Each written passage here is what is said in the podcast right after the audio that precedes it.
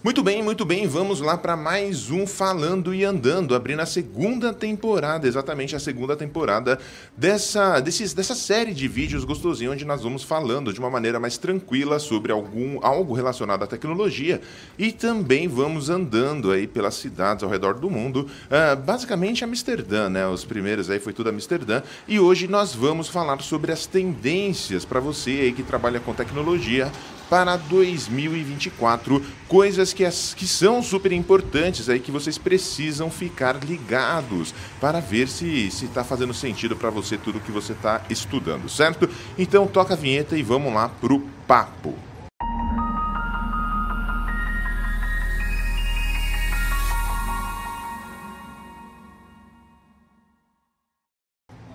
Muito bem, muito bem. Então, hoje o vídeo aqui é para falar sobre as tendências, exatamente as tendências para a galera que trabalha aí em tecnologia em 2024, principalmente aí com foco em DevOps, em SRE, Platform Engineer, Kubernetes e tudo mais, certo?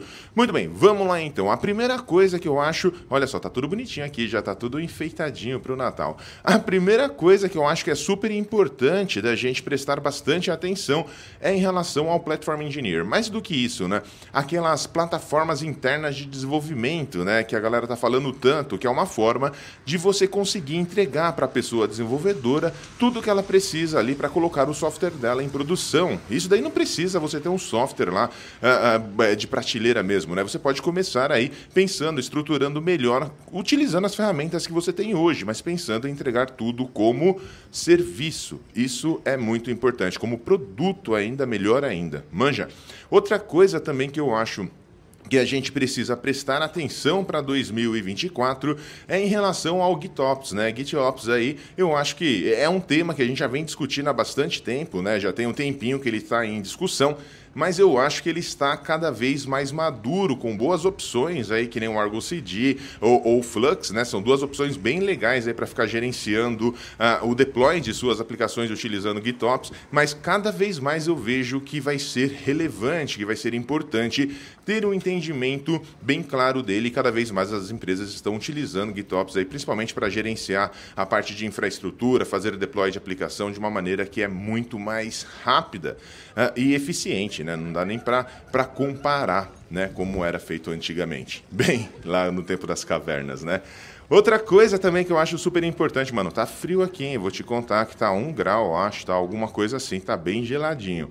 Outra coisa que também que eu acho que é super importante para a gente ficar bem atento é em relação à segurança, né? É, tem um conceito que é o shift left, né? Security, é muito importante isso. Por quê? Nós temos que, desde o início do desenvolvimento de software, ficar atento ali com a parte uh, de segurança. Não tem que ser a última coisa, né? O último step, a última parte do processo, começar a ficar atento à segurança Não, isso daí tem que ser desde o começo. Eu sei que uma galera já faz dessa maneira, né? Principalmente as empresas com engenharias mais modernas já utilizam dessa forma, mas cada vez mais aí isso vai se tornar muito, mas muito importante. Um exemplo mesmo é os vídeos, né, que a gente está falando aí sobre assinatura em containers, de utilizar single layer, uma porrada de coisas. Preste atenção nisso, porque é importante. Envolva o time, envolva ferramentas, porque isso vai fazer a diferença na velocidade da entrega uh, e com certeza também levando em considerações todos uh, ah, os pré-requisitos de segurança já contemplados desde o início, certo? Uma coisa também que eu acho que é uma tendência boa aí para 2024, uh, e aí é só para colocar o, o, o assunto de inteligência artificial, né, as AI aí da vida, Bem, o que, que nós temos aí? Temos o AI Ops, né, que a galera fala bastante.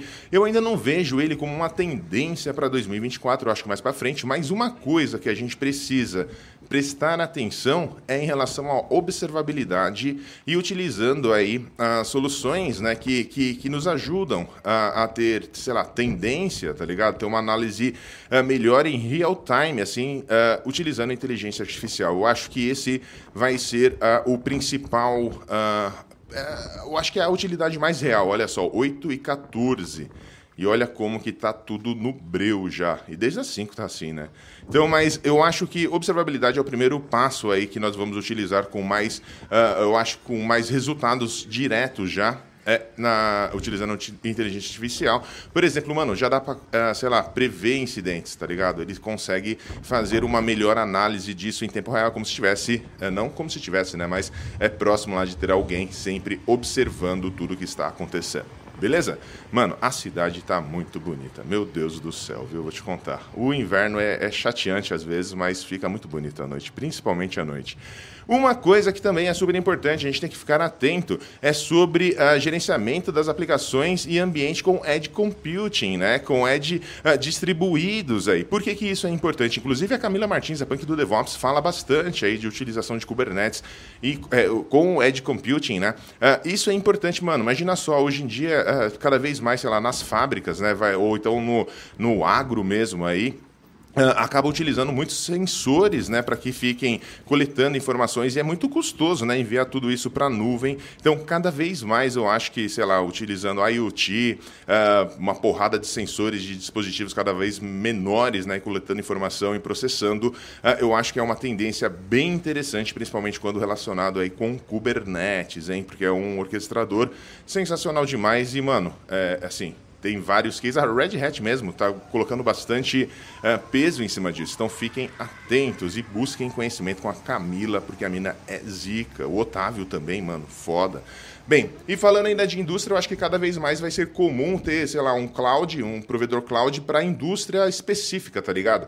Então, sei lá, vai ter um cloud que não vai ser a AWS que é focado em tudo, justamente para melhorar o atendimento àquele segmento e também para baratear custos, né? Então, sei lá, daqui a pouco vocês vão começar a ver cada vez mais frequentes uh, plataformas de cloud para a indústria, focado ali para resolver um problema, sei lá, setor de saúde, manja que tem, eu acho que a Microsoft já tem, né, o healthcare, uh, tem, enfim, né? Fiquem atentos também, porque vale a pena, ainda mais se você está trabalhando aí numa indústria que sente a necessidade de ter algo mais específico. Fiquem sabendo que cada vez mais uh, vai ser cada vez mais comum, né? Você ter serviços de cloud focados, né? Plataformas de cloud focados para uma uh, específica uh, ramo, setor da indústria, certo? Outra coisa também que é importante de falar, que já não é nem mais um uma tendência, né, uma realidade, são as aplicações aí nativas para a nuvem. Então, cada vez mais as empresas estão colocando aí as aplicações uh, que antes eram, sei lá, monolíticas, né, para agora a arquitetura de microserviços, gerenciada por Kubernetes, né, e com isso melhora muito a escalabilidade e a resiliência de toda essa parada.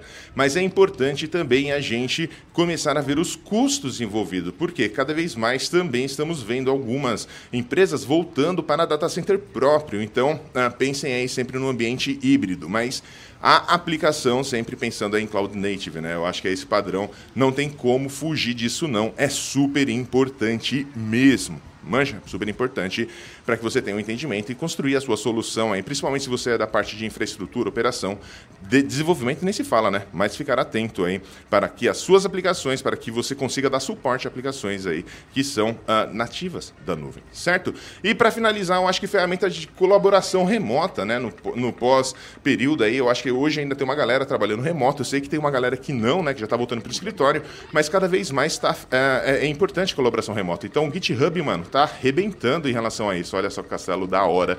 Tá arrebentando. Então agora é o seguinte, mano. Eu acho que é isso, né? Foquem no GitHub, procurem outras ferramentas é, é, dentro do GitHub, não só de código, porque tem muita coisa interessante. Eu acho que é isso daí. Façam o sinalzinho aí embaixo nos comentários e vejo você no próximo vídeo. Vai!